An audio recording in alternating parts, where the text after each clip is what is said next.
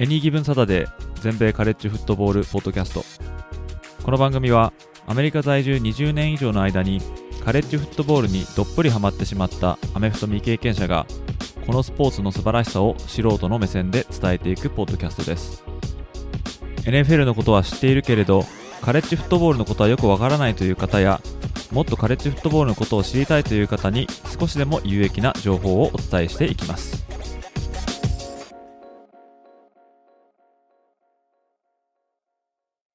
皆様ご機嫌いかがでしょうか？こちらは全米カレッジフットボールファンサイトエニーギブンサタデーがお送りするポッドキャストです。以前6回にわたり皆様の推しチームを探すお手伝いをするエピソードを配信いたしました。またその集大成としてアメフト系 YouTuber のフィフスダウンチャレンジのお二人をゲストにお招きして実際にお二人に推しチームをご提案するというエピソードもお送りいたしました。そしてここからはたくさんある NCAA 一部の FBS まあ、俗に言うフットボールボールサブディビジョンこのチームを順に紹介していきたいと思っております。そして今回から1ヶ月ポッドキャストチャレンジ、え、と題しまして1ヶ月限定で FBS チームの紹介を主にしたエピソードを毎日配信していくというちょっと無謀なチャレンジを行いたいと思っておりますまあ、ひょっとしたら途中で力尽きてしまうかもしれませんが、なんとかこの間にできるだけ多くのカレッジチームをご紹介して、皆様の推しチームを決定する上での参考にしていただけたらいいなと思っております。ちなみに、チーム紹介エピソードでは、各大学のマーチングバンドによるファイトソングをご紹介しております。この音源はですね、Spotify のアプリのみで聞くことができる仕組みとなっておりますので、もし Spotify 以外のアプリでいつもこのポッドキャストを聞いてくださっているリスナーの方は、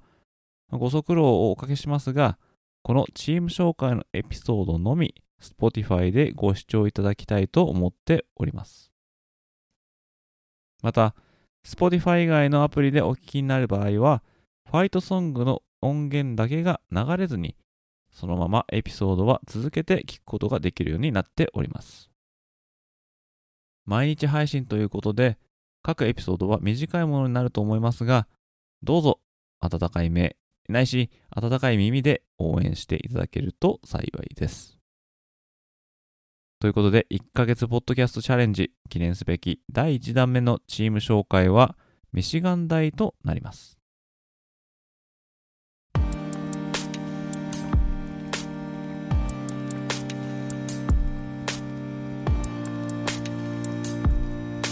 まあ、現在ミシガン大はビッグテンカンファレンスに所属しております。所在地は、えー、ミシガン州のアナーバー市。アナーバー市はミシガン州の南東部に位置しており、まあ、ドミノピザの本社があるっていう街で、えー、有名ですねで。ミシガン大のアメフト部の創部、これは1879年ということで、まあ、2022年現在、143年目を迎えるという大変長い歴史を持っているチームです彼らのホームスタジアムはミシガンスタジアムここはですね収容人員数が10万7601人。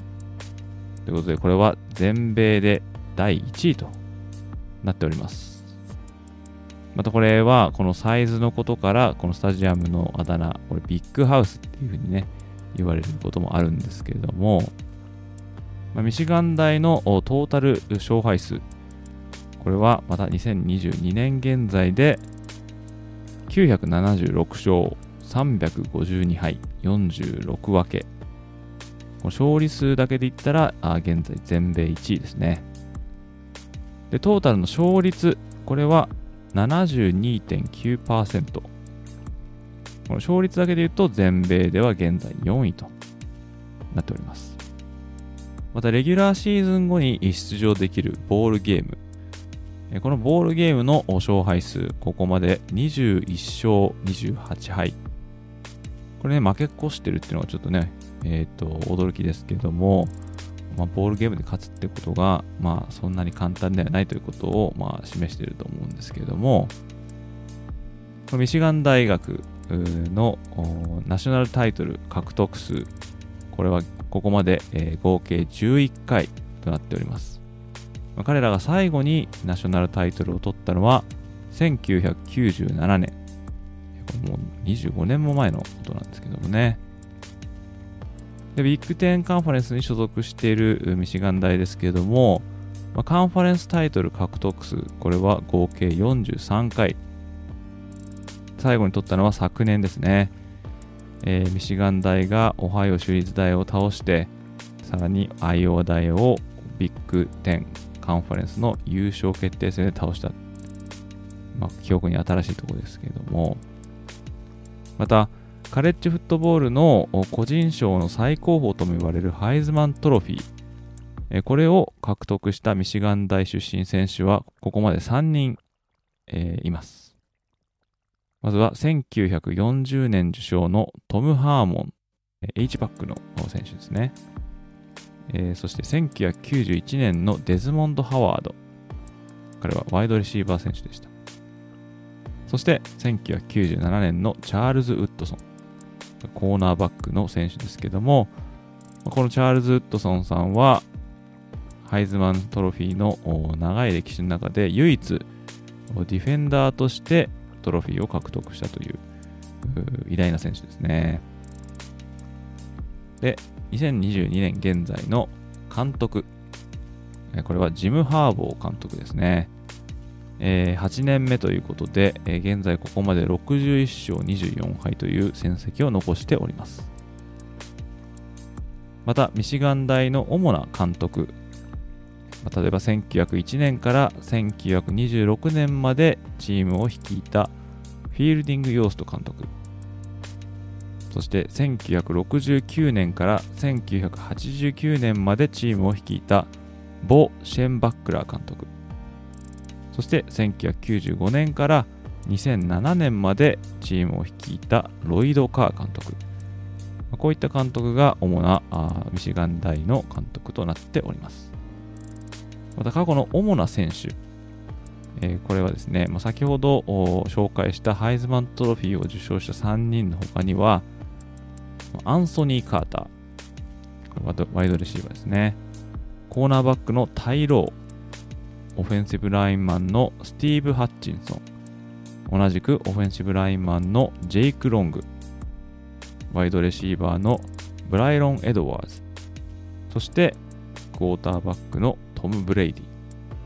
こんな選手たちがいますね。まあとはですね、第38代アメリカ大統領のジェラルド・フォード元大統領。えー、彼もセンター並びにラインバッカーとしてミシガン大フットボール部に在籍したという過去があります。えー、ミシガン大のニックネームですね。えー、彼のニックネームはウルバリンズ、えー、こうなっております。ウルバリンっていうのは、あクズリと呼ばれるアナグマの一種ということで、えー、1800年代にオハイオ州と州境のボーダーラインをめぐって一悶着あった際に、え、そのアグレッシブさからミシガン側の人間があウルヴァリンと呼ばれて、え、それ以来ミシガン州はウルヴァリンステートって呼ばれるようになったとということですね。で、このニックネームはウルヴァリンズなんですけども、まあ、マスコット、これ現在ですね、えー、珍しくミシガン大持っていません。まあ、過去にはね、まあ、ライブアニマルということで、えー、本物のウルヴァリンがいたりとか、あとはマスコットとしてのウィリー・ザ・ウルヴァリンっていうのもいたみたいなんですけども、現在はですね、マスコット、まあ、着ぐるみを着てるようなマスコットっていうのは実はいないんですよね。そして、えー、ミシガン大のスローガンとか、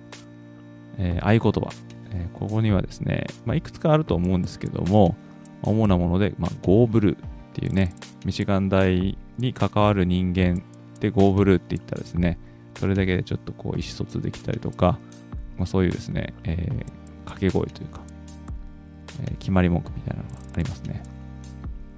そしてカレッジフットボールを語る上で、えー、見逃せないのがライバルチームですけども、まあ、ミシガン大のライバル、これ最大のライバルはオハイオ州立大ですね。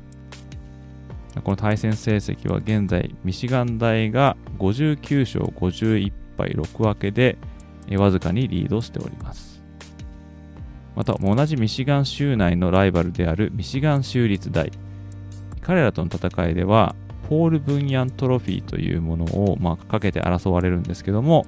これではミシガン大が71勝38敗5分けと大きくリードしております。また、リトル・ブラウン・ジャグをかけて争われるミネソタ大も、まあ、ミシガン大のライバルということで、えー、現在まではミネソタ大とは76勝25敗3分けでミシガン大がリードしております。また、ノートルダム大、えここともライバル関係と言われておりますけども、彼らとの対戦成績も25勝17敗1分けで、えー、勝ってます。そして最後に紹介したいのは、ジョージ・ジュエット・トロフィーをかけて争われるノースウェスタン大とのライバリー。ここではミシガン大が59勝15敗2分けでリードしております。続きましてご紹介したいのは、ミシガン大のファイトソング。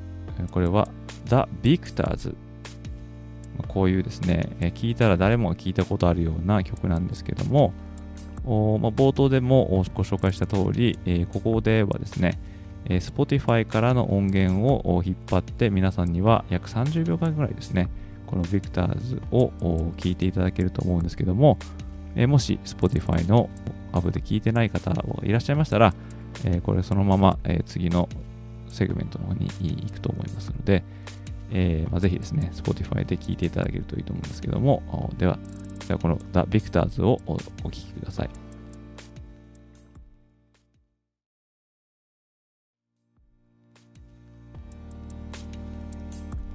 では最後にご紹介したいのは、ミシガン大のトラディションですね。カレッジフットボール界で最多勝利数、そして最古のカレッジフットボールのチームの一つということで、まあ、この M というね、えー、ミシガンの M っていうのをかたどられたロゴっていうのも、まあ、非常にアイコニックなんですけども、まあ、でもやはりですね、ミシガン大を語る上で、えー、外せないのは、ウィングドヘルメットだと思うんですよね。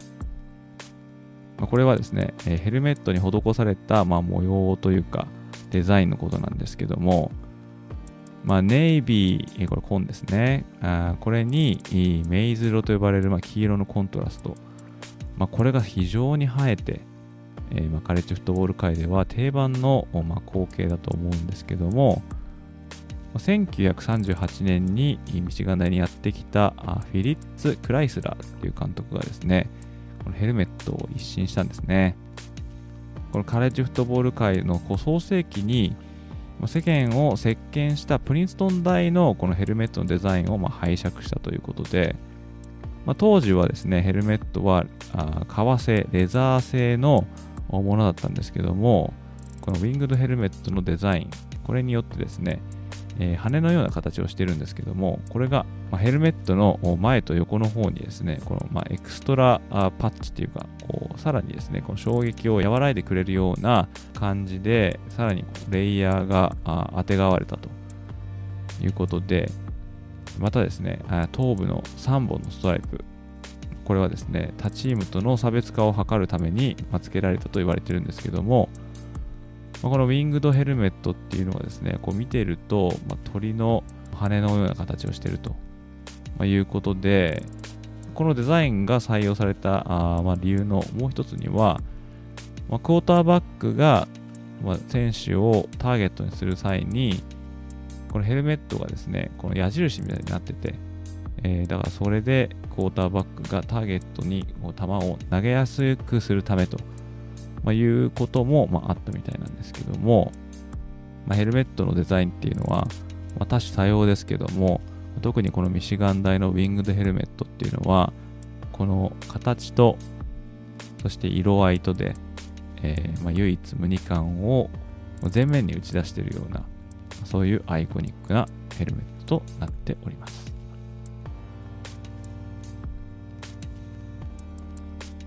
という感じで、えー今回はミシガン大の情報を、まあ、一通りご紹介させていただきましたが、あ今後も同じようにいろいろなチームの、えー情報をご紹介していきたいと思っておりますので、皆さんぜひお楽しみにしておいてください。